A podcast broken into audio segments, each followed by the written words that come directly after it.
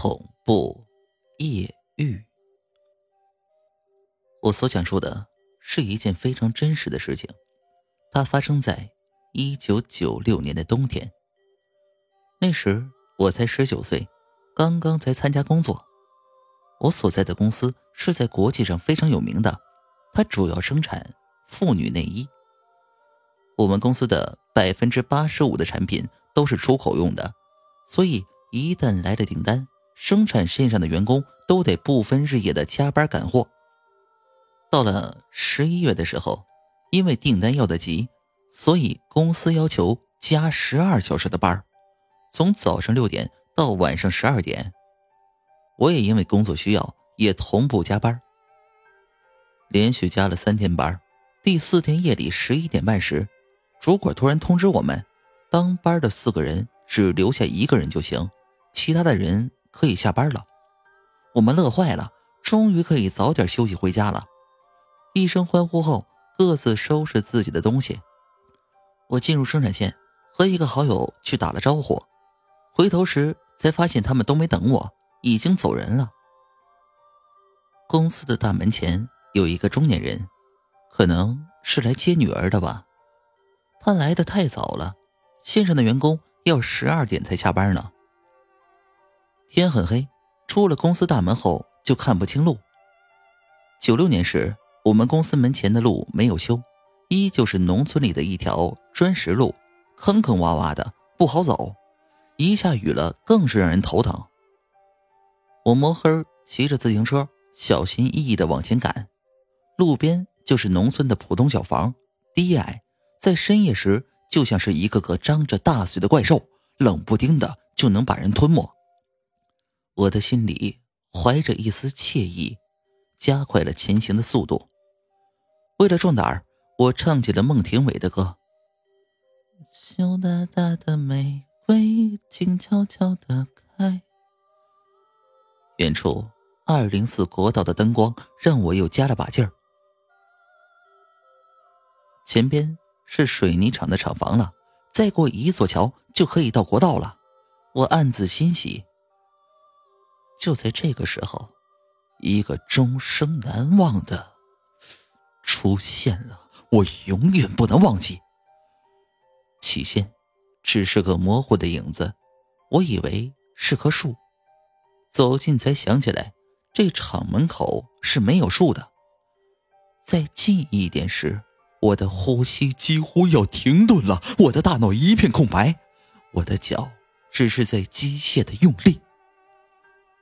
我看到一个全身白色的人，暂且称为人吧。头上一个尖尖的帽子，连着一身白色的长袍，跪在地上，看不到脸。那白色在夜里是那样的醒目。他手里捧着一个小小的长方形的盒子，面前还有一块四方的白布。他就这么捧着，嘴里念叨着。我听不清他在说什么，我的直觉告诉自己，他手上的是个骨灰盒。我不知道为什么这样想。从他身边经过，五秒的时间是多么的漫长啊！当我越过他时，才害怕。他是人吗？是不是鬼呀？忽的脑中灵光一现，电工王二的父亲。就是这个厂的厂长，刚去世。难道我的手脚砰砰不听使唤了？这时候我已经到了国道上，看到过往的车辆不停的从身边穿过，一颗心安定了下来。怕什么？反正已经上大路了，一会儿就到家了。到家了。国道上的灯光让我倍感温暖。到家了，我停好车，上楼掏钥匙开门，我的脸一瞬间白了。我忘记下班打卡了。在刚上班时，主管就千叮咛万嘱咐，下班一定要记得打卡，要不就不算今天出勤，还要算旷工的。我脑袋里当时乱哄哄的，怎么办？回头吧。今天怎么就这么背呀？可是想到刚刚的那个人，心里又不免害怕起来。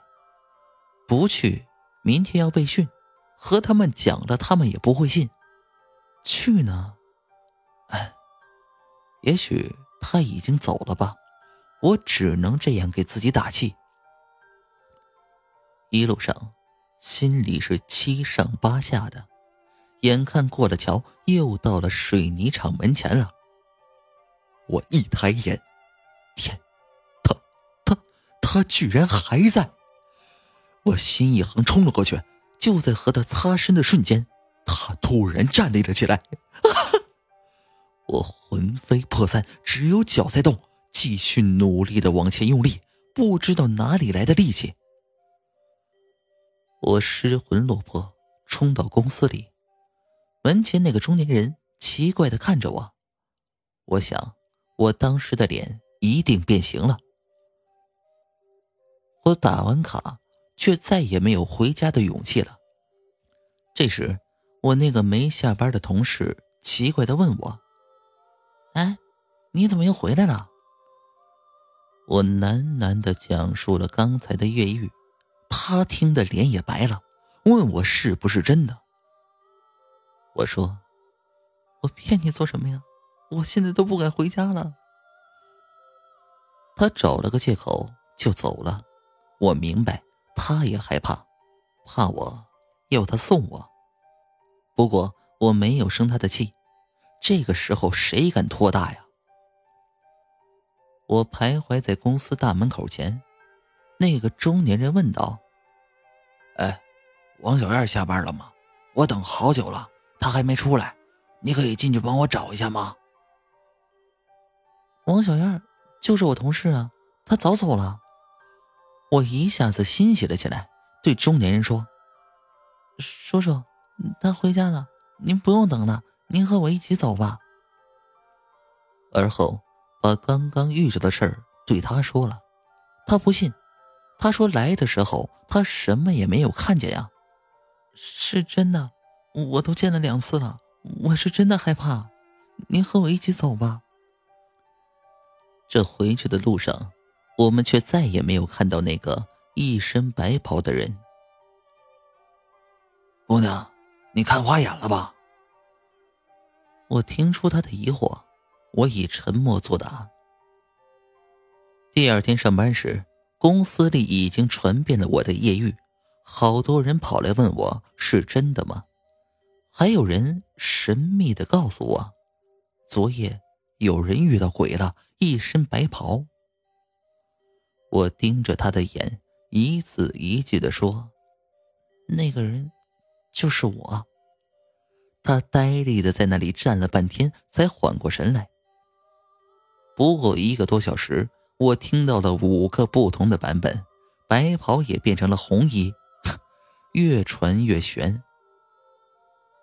我坐在办公桌前想着这件事，一个品管打断了我：“哎，听说你昨夜里在水泥厂前看到了一个人，是真的吗？”“是呀。”他告诉我，那个死去的厂长是他的公公。可是他回家问过了，昨夜里家里没有人深夜去拜祭他呀。况且，我看见的那个人打扮是孝子贤孙才那样穿的。我无语。他又问我：“你看到他的长相和影子了吗？”我想了一下，脸色唰的白了。我没看着他的脸，可我却真真的没有发现他的影子。传说中，只有鬼才是没有影子的。